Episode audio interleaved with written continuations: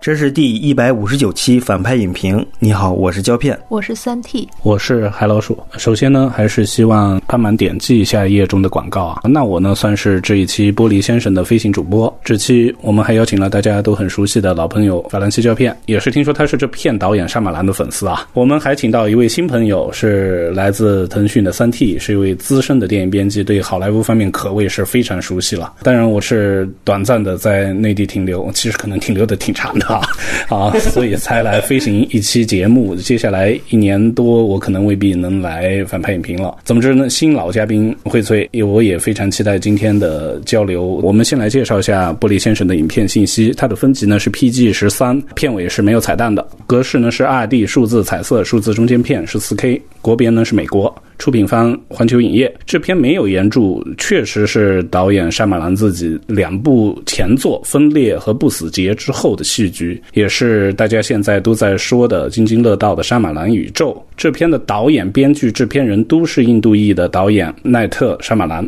其中署名编剧也只有他一个人，他大部分电影都是自己是唯一的编剧。这片的主演非常强大了，可谓啊，包括《分裂》的主演詹姆斯·麦卡沃伊和女主角呢是所谓的被命名作“新尖叫女王”的安娜·泰勒·乔伊，《不死劫》的主演布鲁斯·威利斯以及玻璃先生本人塞缪尔·杰克逊。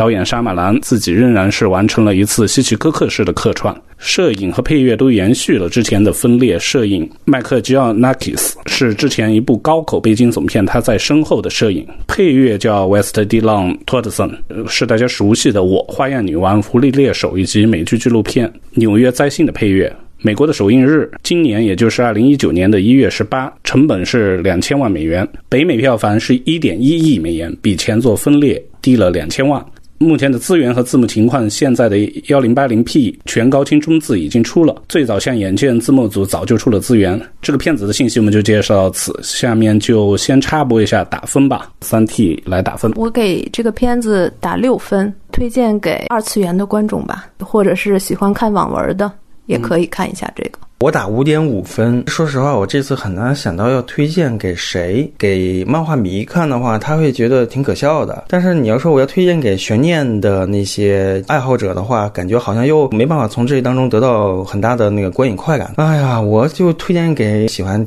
看那个三秒结构性扯淡的人吧。这个片子里面就他只有保持着一个扯淡的水准啊，我就只能这样吧。你们都及格，我也个及格吧？哦，没有胶片没及格，胶片没及格，五点五。对，那。我我六点五，确实还是意外的，让我我是不爱超英片的人，然后所以这一个东西让我呃看完那么激烈的复联四来一个这个东西，好好像感觉是个甜点一样。那我也就推荐给看完复联四，反正最近也没其他片看了的，就看这三部曲吧。接下来就开始剧透，外援是这样的，我们先来说说沙马兰的前作，尤其是和这部连宇宙的电影，咱们都先聊一下这片的优点吧。沙马兰的粉丝胶片先来。就我完全不是他粉丝啊，是吗？对，嗯，我就说吧，优点就是他还是这个题材比较吸引人，包括他整个片子的一个构想，就是对超级英雄这个概念有一个解构，他是想从一个现实性上去质问超级英雄。我觉得这个包括从不死劫就有一点点这个苗头了。那但是不死劫他那个那个时候的问题是在于那个时候超级英雄还没有那么火，没有成为现在的主流制片行业的这么一个项目。但是现在正好走到了这个复联四。这一块，玻璃先生这个片子的出现，正好是扣在一个主题的一种另一种讨论层面上。我觉得这是他一个特别好的优点。还有就是沙马兰其实并不是一个特别差的导演，他的行活吧，其实一直还是有的。对于怎么勾引你继续往下看那种视视觉上的营造，他有这方面的才华，一直保持着这些东西。一个超级英雄发展到他这里，他自己本身也是个漫画迷，从小在美国长大，在费城长大的，好像是对，就是他是个漫画迷。所以他他他看这个东西，他有情节，他用用自己的方式以及他的那种低成本的能力，他肯定是拍不了那种上天入地的东西啊！因为僵尸神通已经拍砸了，他只能去用另一种角度去解构这种东西。我觉得他这种意识是值得去肯定的。我也很喜欢这种就是反超英的这个有一些干。其实经常反超英的电影，它会深陷在超英的本身格局里面。咱们以前看那个《海扁王》，它就是反超英，它比较颓废，主人公是是个垃圾。这些题材，我觉得都是因为超级英雄大家看的太多，看吐了，看废了，然后并且也到了复联四这种终极的情感的节点之后，我们能看一种另一种观点。呃，这种观点是真正多元化下必须能看到的。我就觉得这个还挺好的，当然不排除他也是投机分子啊。这个 我不知道他是不是教徒啊，我反正觉得他就像一个信教的，就是说他总是有一种那个上帝的福音的那种东西，总是缠绕在一些结局的时候，或者说对于这个人物的关爱的时候，他擅长拍这种超现实的东西嘛。他拍的所有东西其实大部分都是超现实，到最后的时候，主人公。他必须回到一个普世的那种情感认同上，比如说夫妻，比如说家庭啊，比如说父子关系什么的。其实当年那不死劫，他吸引我的反而是那个父子的那种感觉。我觉得那个片子可能是延续到了第六感的一种感觉。儿子那个演员，他其实是一个长得非常古怪的一个小孩儿，嗯，那个长相好像就在暗示着他是一个容易被霸凌、容易被欺负，或者说。怎么样的一个孩子，他需要从父亲的这个一个亲情的精神偶像当中得到一个认可，所以我那个片子喜欢的点是在于到最后，他得知他的父亲真的开始做这种地下义警，就是做真开始做超级英雄类的事情，做一个蝙蝠侠这样的人物的时候。那种情感的共通和释怀，和那种就是父子的感觉，那个是很吸引我的。它特别像以前斯皮尔伯格那一类的电影的那种归属感和结局感。而且很有意思的就是说，在当年拍《不死劫》的时候，当布鲁斯威利斯产生了超能力的时候，他是不是通过手触碰那些人吗？嗯，触碰到那些人之后，那个视角啊，就是一个摄像头视角，你知道吗？就《玻璃先生》里面那个，他再次触碰人，然后摄像头又回来了。同时，最终结局，三个已故的超能力者的亲人，他们通过这个摄像头的这个。视频传播出去的，这个有了一个很完整的一个回扣。嗯，只有这种开展智慧的去写剧本的人，他去创作这样的一个东西，才会利用到。其实上马兰本身能利用东西真不多，他也不能飞，也不能打，他只能利用现实的东西。他的利用性，他的一个物件的二次使用的多义性，他还不是喜欢客串嘛？他当年在《不死劫》里面客串了一个要去进那个球场里看球的一个人，然后那布鲁斯威利说他你是不是？藏毒品啊！哦，那个人是他，那个人是那个人是沙马兰啊，很有意思。然后这一次电影一开头没多久，他在超市买东西，他又客串了，说：“哎，我是不是几十年前我见过你啊？你是不是原先在球场当保安呢？安保啊？怎么可能会有这样的人能记得住几十年前有这么个事儿呢？我觉得沙马兰自己就是这个人，肯定是超能力者，记忆力记忆力特强啊。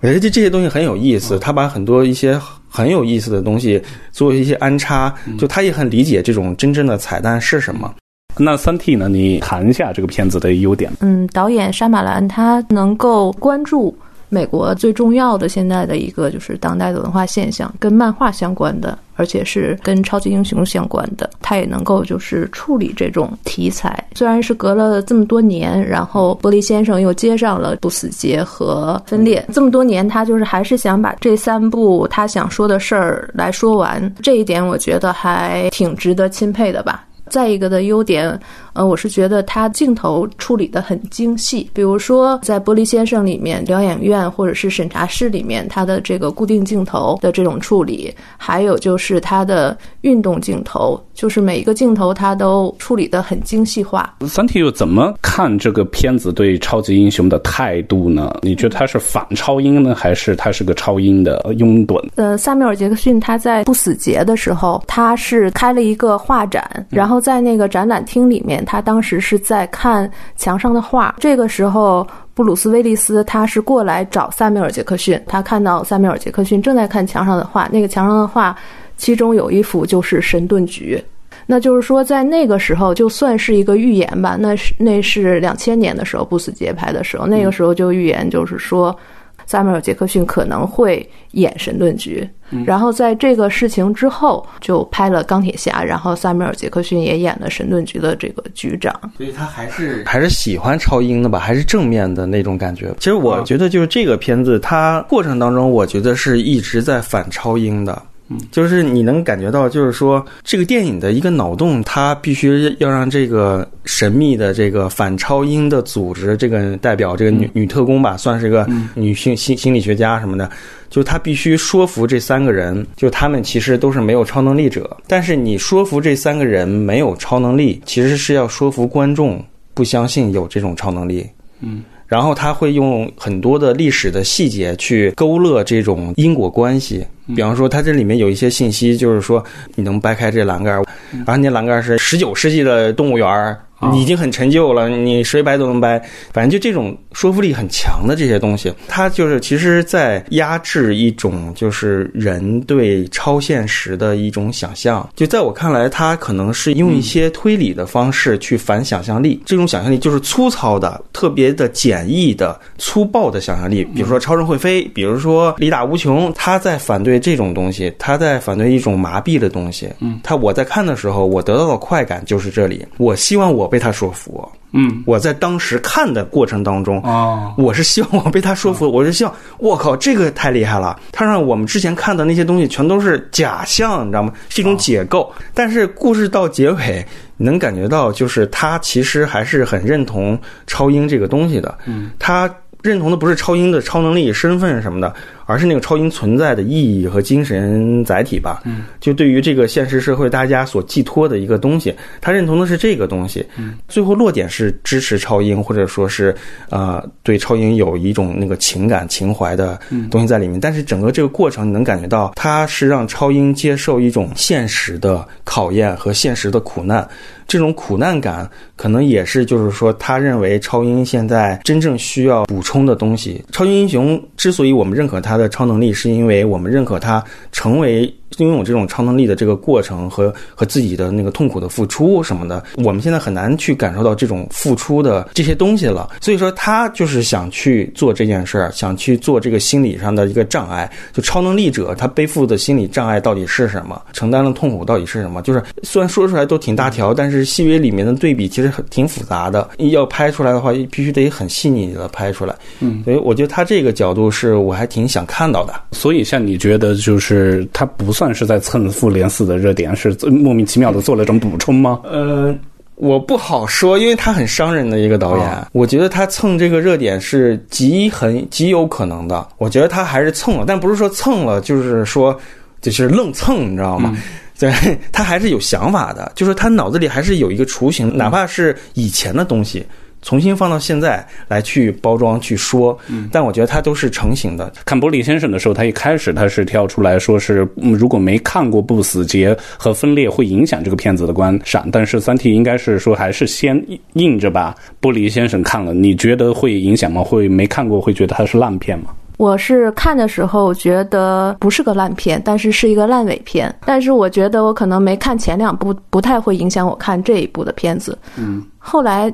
我又看了前两部，我觉得确实是会在观影快感上有一些影响。就如果真没看过前两部，就那就真的是接不上了？啊，那是不是一下子看《玻璃先生》，你你自己的感觉会愣到？会有一点愣到，包括他跟儿子的关系，其实是他儿子。在背后给他做指引，包括上网查一些信息。他的儿子就是对他来说有点像一个引导者，这还算是个挺好的优点吧。儿子作为一个引导，对，而且这也是他一贯以来的，包括他第六感，嗯嗯，还有天照，就是里面的儿子好像都是作为这种角色出现的一个引导者的身份出现的。就刚才胶片也提到的 Doctor Ellie 这个这个角色的出现，我觉得是确实是对我来说是玻璃先生的最大亮点吧。他就把他。他们都控制住，一下子这些再厉害的人，在他了解了他们所有的弱点，把他们关在一个这么一个空间里面。但我也是当时对这种的呃凡人能打超英，我也是有特别强的期待。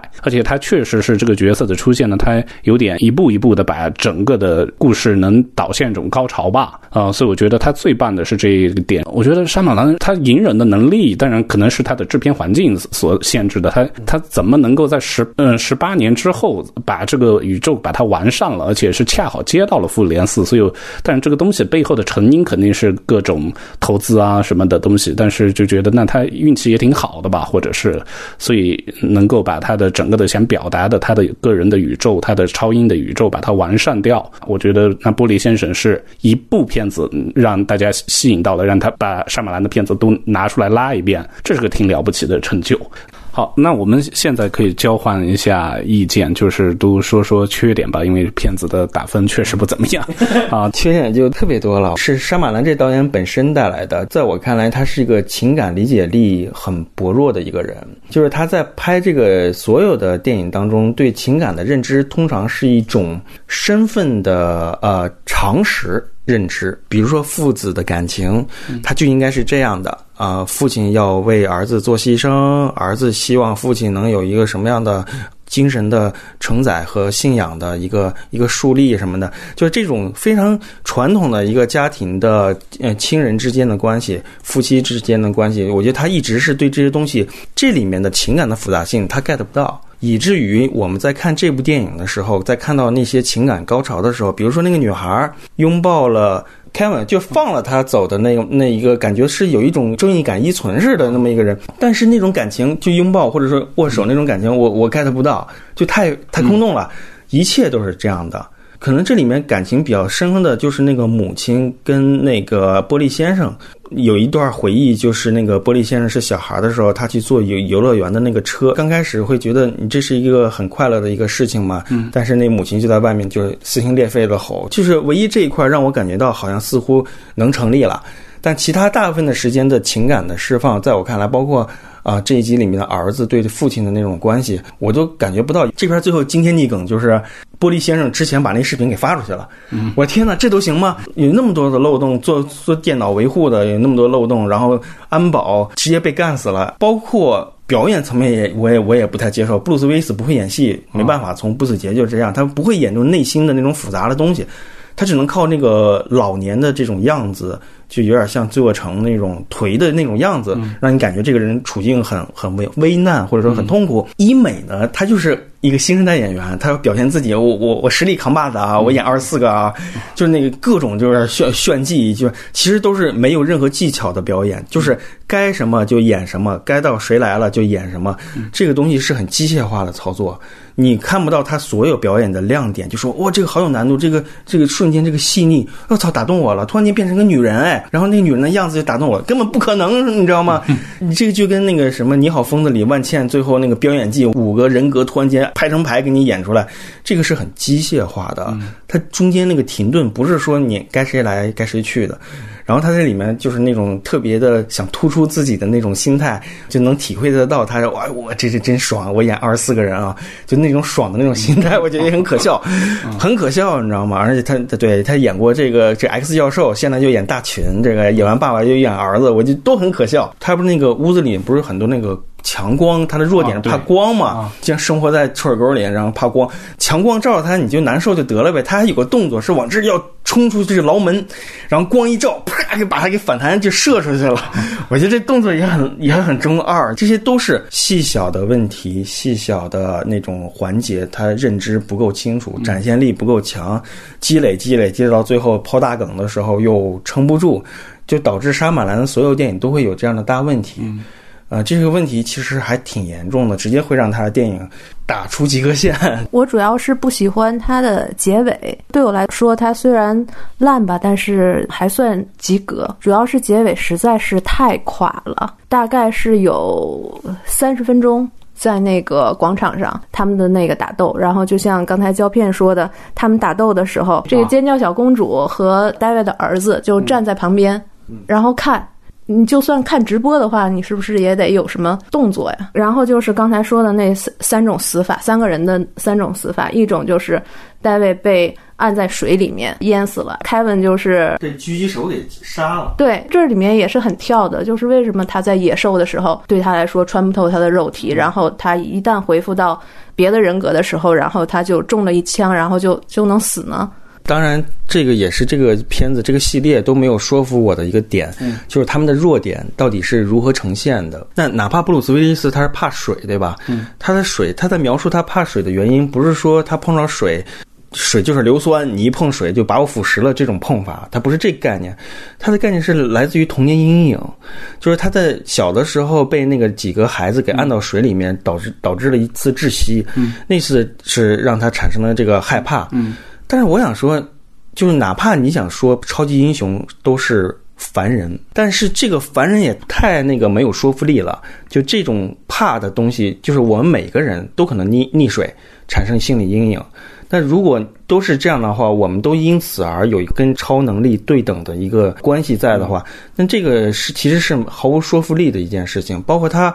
怕水这件事儿，如果是溺水的话，那你下点雨喷点水，好像我也不至于被溺死吧？所以他要穿雨衣啊，他的标志，他的英雄啊，对啊，他表现不出来，就是他怕水这件事到一个什么样程度。嗯，如果是一片水池，我掉进去溺水，那我还挺怕的。姑且我怕你下场雨，那这个雨也不会，它给我带来的是溺水的感觉吗？就是下雨跟溺水这是两种感觉吗？这个我不能理解。嗯，第一集那个不死劫里面那个悬念做的挺好的，它是掉到了一个泳池的那个布棚子上。嗯对刚开始你会觉得，哎呀，它接近水了，它是不是会被水怎么制服，或者说它跟水有什么关系？那突然间它掉到水池里了，就那个悬念的那个那个视视觉上给人的那个悬呃悬念感还挺有意思的。但这集里面你高压水水枪，我觉得但凡一个人类啊，就是一个人类被被四十几支高压水枪这么喷的话，也挺难受的。就是我无法理解你这个弱点。跟你这个能力，跟你这个人种，跟你的这个体质，跟你这个作为一个超能力者的身体的密度机理，它到底有什么原因？你没有原因，它就是一个强拧的一个设定，在我看来，所以这就导致我最后他的结局的各种死亡，我觉得很扯淡。你淹死他，跟淹死普通人是一个道理，嗯，你 这有什么区别呢？而且他怕水，他在那个蓄水的那个塔里，不是跟那个医美搏斗吗？他也挺厉害的，把那个都给凿烂了，又给出来了，他也没怕到什么程度啊！哎，我就。这这些一些制衡的原理，一些硬的东西，它在这个电影里面解决不清楚，就在我看来是影响观感嗯。和认同性的。但是我们也发现啊，复联四也有特别多的 bug，也后来也被大家扯出来说，但是观众好像都特别宽容为复联四。那这个片如果说它硬伤多，会不会大家有双标了？我觉得双标是在于他要表达什么。他如果要表达一个英雄从现实而来，他就必须严谨的做好这些东西，他不能再沿用传统的超级英雄的那个简单粗暴的道理。他至少这里面怕水，你把这些逻辑说清楚，你的能力有多强，撞开一道铁门，能力是怎么样形成，或者说你说清楚这些，我觉得是合理的，因为你必须从现实中来。你就好像拍那个那个陈可辛拍的武侠，对吧？他讲这个轻功是怎么回事啊？轻功就是人在跳下去的时候，人身体密度突然间稀释掉了，所以你能踩在叶子上，然后你在落地的那一瞬间密度又回来了，变变成原先的质量，这就是轻功。哎，不甭管有没有道理，一个说法，一个设定，给你说明白这些东西。但是我在这个电影当中我看不到。嗯，你可以说那个超级英雄为什么有那么多 bug，大家也挑，但是都能就是接受什么的，是因为他。一直以来就伴随着这种超能力的这种不存在的可能性，它创造了很多矛盾的东西，它没办法去解决。比如说雷神拿着锤子，为什么还能坐电梯？按你说这电梯不可能把锤子带起来，对吧？那他这细小的生活问题，沙马兰应该解决的是雷神的这个问题，啊但他依然没有触及到和解决到。我觉得这不是双标的问题，这反而是针对他要表达什么而没有成功。玻璃先生的对我来说是道德感实在太模糊了。前两部一直都是树立的是绝对恶人和绝对英雄，为了一个实验把他们三个都关在一起了。然后尤其是呃萨缪尔杰克逊的玻璃，最后最后莫名其妙的被成为一个伟大的牺牲者，从整个配乐到整个的环境塑造，呃，每个人看着手机哇，那个要落泪了一下子。从十恶不赦的为了证明超英的存在，他要牺牲做这么多恐怖活动，这个颠倒的太扯了。然后决战本来是大阪大厦那一场一直在铺垫，好让人期待，然后去直接就到精神病院门外就解决掉了。这个反转结局，当然他给我们一个强行解释嘛，他通过 Doctor Ellie 啊，或者是玻璃先生，他为了证明他把视频传到了网上，我觉得这个解释挺生硬的嘛。但是他导演我知道他在剧作的时候肯定不得不来跳出这么一个故事了，所以就让大家之前的期待都落空了。本来沙马兰他是在呃成在费城成长的，然后我本来期待他这么多看下来。我就觉得他把费城弄弄成一个高谈式的存在，对，相当于芝高谈对芝加哥是是个芝加哥的一个代名词，然后以后的沙马兰成为一个费城的杰出公民，什么类似于这种的，对，本来有这个期待，然后因为呃，要不然费城在这个美国的一个这城市的存在感其实有点弱啊，他出了这个，所以有了沙马兰啊，本来有这个期待吧，可能因为我我是个旅行者啊，但是这个完全就就是啊，完全失望，然后都在室内了，大部分都在对都在室内。起初以为他要要大手笔啊，我没想到他又变成一个小格局的东西，但是一想也也有道理，他就只会拍这个。对对对对最后一下子扭来扭去，玻璃先生有了人性的光环啊，所以他到底要把你的情感往哪带？所以特别诡异。然后我觉得是正反两条线，就是不管是玻璃先生和 Kevin 的这个反角，两大反角和 David 的这个正角，他两条线过早就被控制了，然后就少了彼此对抗的那种刺激感。我就一直期待他们早就跑出去，然后打了又被扯回来，怎么样的？这个片长是整个是两个小时，然后大。大量的是在室内的那个就是解决掉了，这些东西都是我挺不满意的地方吧。在外援环节里面，既然沙马兰给我们了这么一个强推了他的作品系列，我们就都来聊一下沙马兰和超级英雄片吧。第一个就是大家可以先说一下沙马兰这三部片子是不是完成了一个所谓的宇宙了？他肯定是完成了一个宇宙了。而且他这个宇宙其实某种程度上，他竟然就终结了。其实还没干啥事儿呢，就终结了。他其实讲的就是一个漫画英雄创作史的起源的这么一个思考，在当下来看，更像是一种解构和颠覆。我觉得这个完成对于他个人的完成度其实还可以的，只是对于他个人哦。我印象中那个时候不死劫那个年代，两千年那时候，尤其是他刚拍完这个第六感，一下子就成好莱坞。鬼才神级导演，各种什么样的赞誉全都是他的。当时就会觉得这哎，竟然还是一个那个呃印度裔的这种导演，大家就会觉得这个好莱坞真的是那个包罗万象，怎怎么都有可能性。然后大家对其实布子杰的期待度是非常高的，觉得他要做出一个惊天的那种惊天大逆转或者惊天创创意，但其实很失败，在当年的那个票房跟口碑。因为我那时候特别关注。北美十大电影票房排行榜，就这种节目，我就看这个这个票房，从一开始就几名开外，就是瞬间很快就没了，你知道吗？我就想，这不是一个鬼才导演吗？那个时候我才上，刚刚准要是还没上高中呢，初中，这个东西怎么就垮塌的那么大呢？其实我现在来看不死劫的话，我是觉得它有一点我还是很喜欢的，就是说它整个气氛的营造有一种。莫名的淡淡的忧伤的感觉，嗯，就莫名的伤感，你也不知道从何而来，嗯，是不是中年危机的感觉，还是说这个布鲁斯威斯怎么着的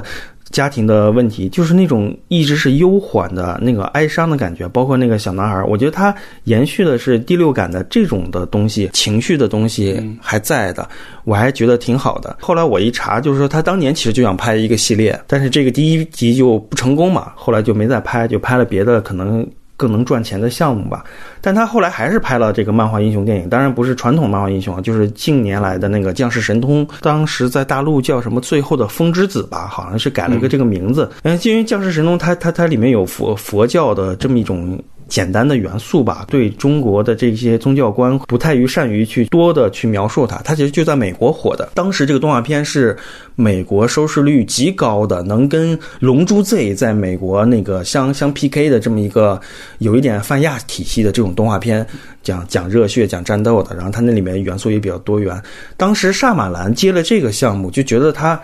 好像突然间，真正要拍一种自己内心当中不太好去梳理、去表述的，我爱看漫画这件事儿，我觉得他可能要拍一个更娱乐、更抛开所有的那种悬疑技巧啊，这种扯淡唬人的，拍一些这些东西。但其实反而你让你真正见识到他无法驾驭动作电影。和战斗场面和这种奇幻魔幻想象力的一个人，他当年在采访的时候，我记得特别深。他说：“我拍《降世神通》就最后的风之子，我是要致敬的电影是什么？呃，其实我是要致敬的是李小龙的《龙争虎斗》。”我当时很兴奋呢，啊，我就从小看港片的人就会觉得，我靠，竟然想拍《龙争虎斗》，因为他那个《降世神通》里面又分很多派系的，每个派系的魔法和打法都不太一样的。我想可能是这种原理吧。结果一看就纯扯淡，啊、他可能就是喜欢看《龙争虎斗》吧，采访时随便说了个片子而已。这真的是对动作的这理念。对这种视听的感官的这种营造，他真的是、真的是连三板斧都没有，你知道吗？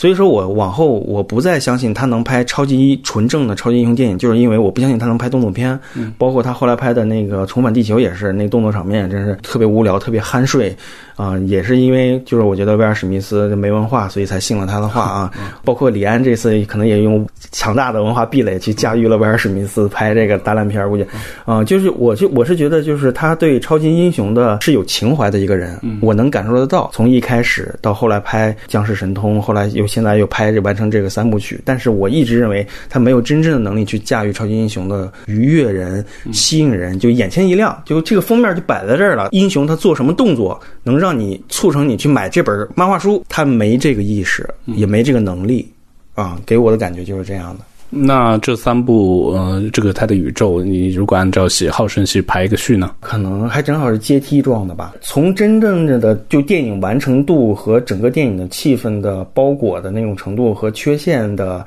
我觉得互相抵消。我觉得就是在我看来是一二三的，但是恰巧它第三集就发生在今天，反而给它加分了。啊、我是这样的一个感觉，就是我可能打分，如果说这个豆瓣评分机制它没办法打出那个零点五分，我就给它三颗星了，是这样的一种感觉，因为它正好是在今天发生的，就在复联四前后这么一个阶段，包括惊奇队长，漫威也开始走神级超级英雄路线的时候，他提出了这么一个观点，就像我咱们一开始说的。是这个，在正好这个时间点是、是一种历史性的加分，要不然本来是五。对对，可能会更 更更低一点，或者说就是从情感上、氛围上，现在回头看，我觉得不死劫还是有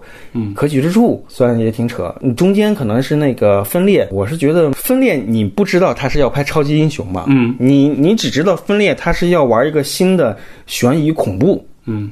但是这个层面他没有刺激到我，吓唬人，最后的抖包袱这些层面他都没有刺激到，就是他在杀马兰传统的这些层面都没有刺激到我。嗯，直到我知道，就是他不是有个彩蛋是布鲁斯威利斯吗，嗯，大家才说啊、这是串联那个不死劫。嗯，哎，我才发现，我靠，这好像就是要要这个撒网收鱼的感觉。嗯，但是现在回头看，这个三部剧如果撂在这儿的话，反而中间这部剧有点尴尬。啊、就跟胶片有一点不同，就是这三部的话，我反而是更喜欢分裂。对于我来说，分裂它是一个更完整的一个电影，看起来娱乐性也更强一点。第二个的话就是排。不死劫，第三个的话就是现在的这个玻璃先生。对于《三体》来说，这个时间点上并没有给玻璃先生加分。时间点上，我是觉得不死劫可以加分，就是在二零零零年不死劫出来的时候，嗯，那个时候来讲这样一个超级英雄的故事，还是。不说是首创吧，很前卫，原创性也是有的，而且就是思考也是有的。这三部曲，我觉得就肯定是完成了他的那个宇宙。但是《玻璃先生》里面，就是我不知道你俩注意到没有，这个女医生手臂上的那个三叶草，嗯，可以说它是一个完结，但是也可以说它又是一个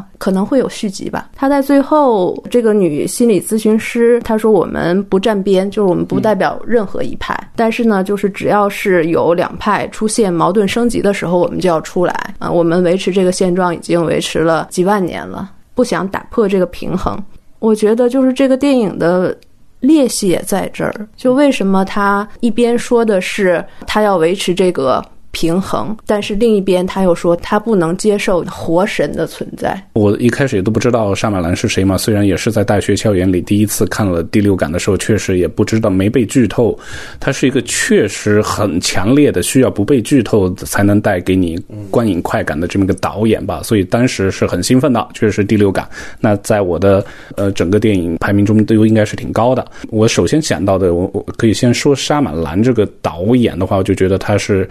很有规划和想法的，不知道是怎么锻炼出他的这么一些思维和规划能力来的。我是最不喜欢的是分裂，其实啊、这里面因为分裂的有个翻译，我发现是香港的翻译叫撕裂，我觉得是更传神，他思思想的思。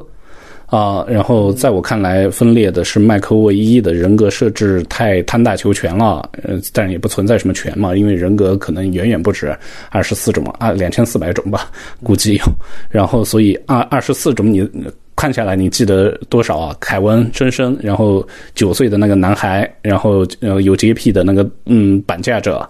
还有这个女性的那个很阴险的那个夫人。就估计沙马兰他这种性格，我自己猜测啊，也没读到多少他的资料，真是想足了二十四种人格。然后，但其他的不管是鉴于偏长啊，还有什么的，他的掌控能力的关系，其他就一笔带过了。所以，特别到玻利先生的时候，我们就发现医美的这种夸张的频闪的那个控制他的那一个装置，他闪一下，他就要表演一个脸色，所以就觉得是挺无聊的，后来挺乏味的。然后，尖叫小公主是是我对于沙马兰电影最大的惊喜，我觉得好漂亮啊，好有妖气啊！尖叫小公主特别阴风阵阵的那种感觉，刚才说的，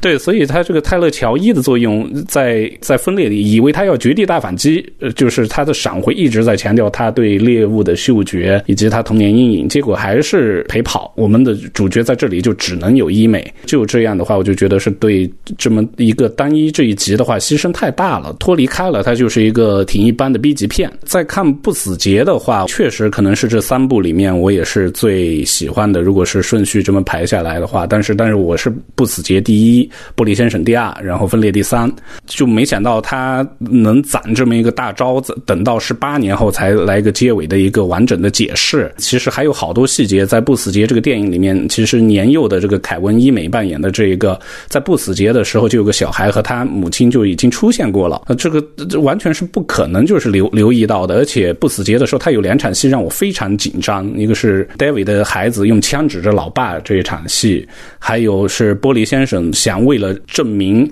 David 是有超能力的这么一个人，然后跟踪被 David 碰到过，然后知道他有前科的一个罪犯，跟踪到地铁的楼梯，从那滚楼梯的这场戏的整个的动作的衔接，我觉得是很棒的。这场两场戏让我很紧张，所以无论是从动作场面还是从完整度，啊，我觉得。对我来说，玻璃先生是最好的。那反而是他拍的最好看的动作戏，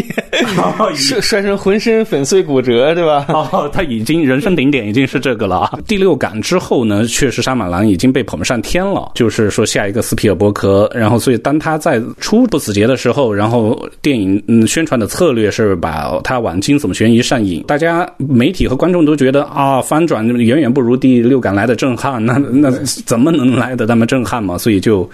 就就是都是一下子就掉的很多。查到个新闻是《玻璃先生》上映前在圣地亚哥动漫展上，然后他沙马兰就承认说，当年发行公司在宣传不死节的时候，是把它就已经把它定义成超英了。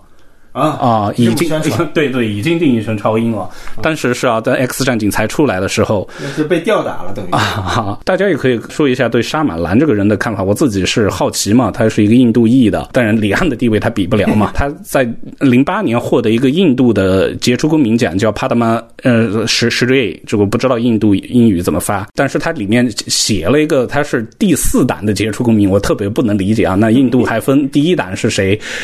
这个这个是跟。跟他们的四个种姓制度是相关的嘛，所以就特别呃有趣。然后，因为他在费城成长，也是个 NBA 的球迷，他就是费城七六人队的季票的持有者。以后如果他真是杰克尼克尔森在湖人主场那种的，以后是不是如果如果大家认可了他的宇宙，以后在 NBA 直播的时候要经常给他镜头？大家可以说一下对嗯沙马兰未来有什么期待吗？他现在其实还是有名气的啊，但是我对他未来没有真没有什么期待。因为他总是能满足我对他失望的落空，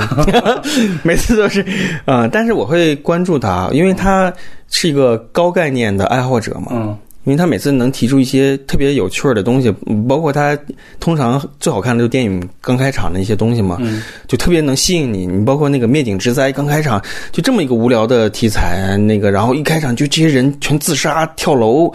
那个节奏，那个心心理的悬疑度控制的都特别特别有意思，你知道吗？他他肯定是就是对一个电影的开场是。费足心思吧，就是掏空了之后，然后后后面就随便解决了。他经常有这样的，所以他毕竟出生在一个中产的家庭里面，嗯，他是一个医生世家吧，嗯，好像家庭里面都是那个从医的人，嗯，就可能就只有他一个不是从医的，嗯，但是他也会拍一些关于医生的电影吧，比如这个，他是在这样一个知识分子体系之下，然后他会有一个自己的一个爱好的一个完整的发育成长的这么一个过程，就跟斯皮尔伯格一样，他在小的时候就是父亲给他买超。八，让他去玩儿。他从小就开始拍片、剪片、拍片、剪片。大家会觉得他的有的时候镜头语言还挺挺精准的，看上去还蛮有张力的。你比方说《玻璃先生》里面的，突然间两个门对的门同时开了，然后布鲁斯威利斯看到了这个医美，医美也看到了布鲁斯威利斯，他们明明关押在两个不同的牢房里，这时候你方向感，你这个不都不知道这个监狱里面方向感是什么，突然间产生了一种方向感，突然间出现的，你会感觉好像有一种张力的存在。但后来这个也是 什么什么用都没有，你知道吗？它就是那个镜头摆在那里，那么拍，那么剪，会给观众一些心理上的一个一个愉悦。我觉得他这个是有这个长期从小玩到大，这个摄影呃是有这么一个锻炼的吧。然后他，我觉得也是一个勤能补拙的人。我觉得他做一个知识分子家庭出来，他肯定经经常会看书，看什么东西，嗯搜搜集猎奇的一些概念点子，他永远不缺这个。当年那时候麦田圈那个文化特别巅峰的时候，他马上就捕捉这个东西，然后牵引到外星人啊，那外星人也怕水，他能马上捕捉到这些有意思的东西，然后去去用脑洞去去弄它，甭管他能力有多强，他这些点子。都会吸引我，不是说完成度，不是说动作场面，就这些点子都会吸引我。他今后拍戏，我还是会看的，因为我知道他肯定又找到了一个我没有想到的一个怪点子。那我去先看一下这个东西吧。但是我也做好了一切的警惕，就这片肯定是完成到最后，可能有点无法自圆其说，什么都有可能。就是我一直会觉得他在很多时候其实是需要有搭档，需要有更好的一个团队来经营的一个人，但他一直是单打独斗，这也是他能力很强。他所有片子基本上都是。是自己编剧，或者是说制片，核心控制力又非常强。他所有的东西很像一个独立制作，看上去啊，包括其实他前两年。拍的一个片子叫《探访惊魂》，那我挺喜欢那个片子的，就我还挺认可那个片子的。那片子拍的比较扎实，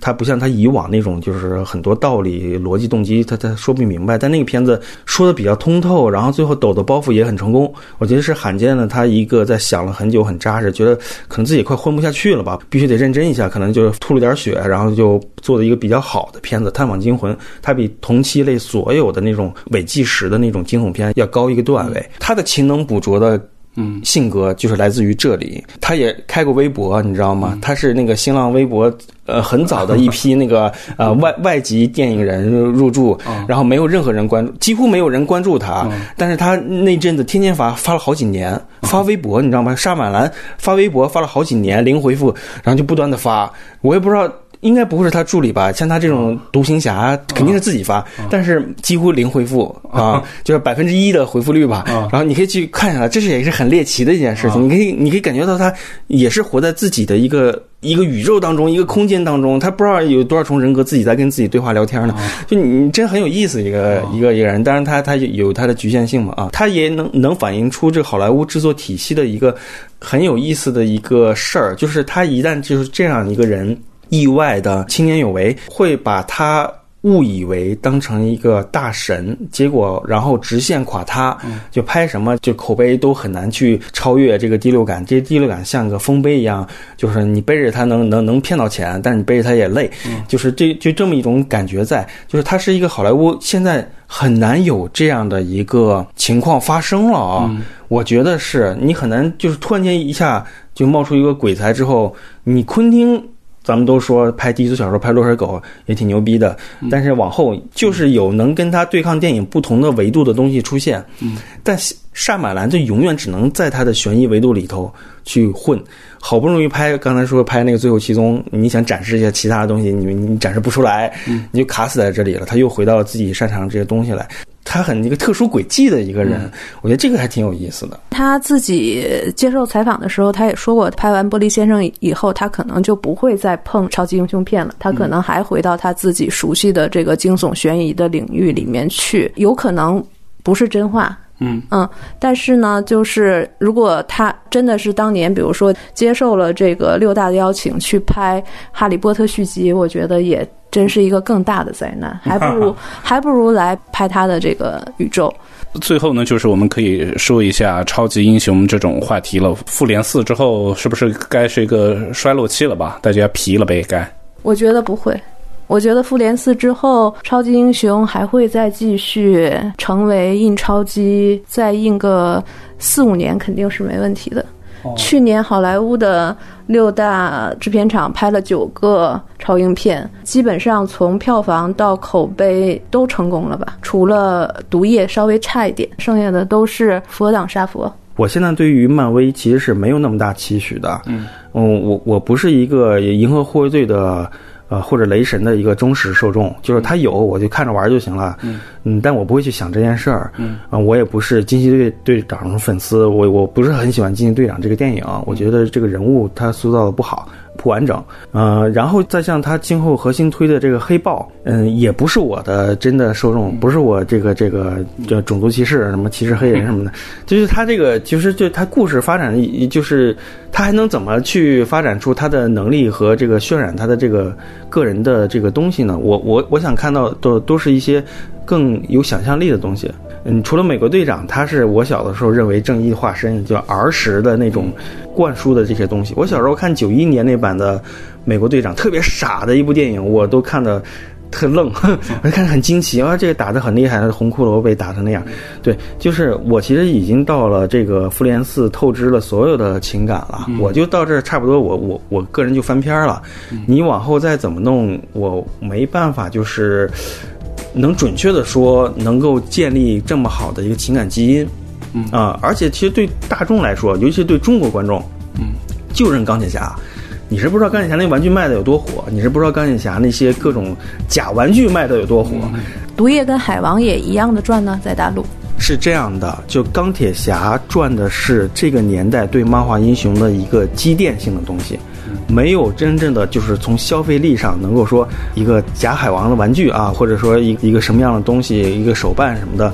它的受众程度能到我现在看到钢铁侠这样盗版假的，这假的钢铁侠做的那么糙的，就是整箱整箱的卖，就淘宝上就疯了一样，就是这个东西我看不到啊。虽然它很火，但它的火可能某种程度上不是真真的人物带来的，可能是电影格局带来的，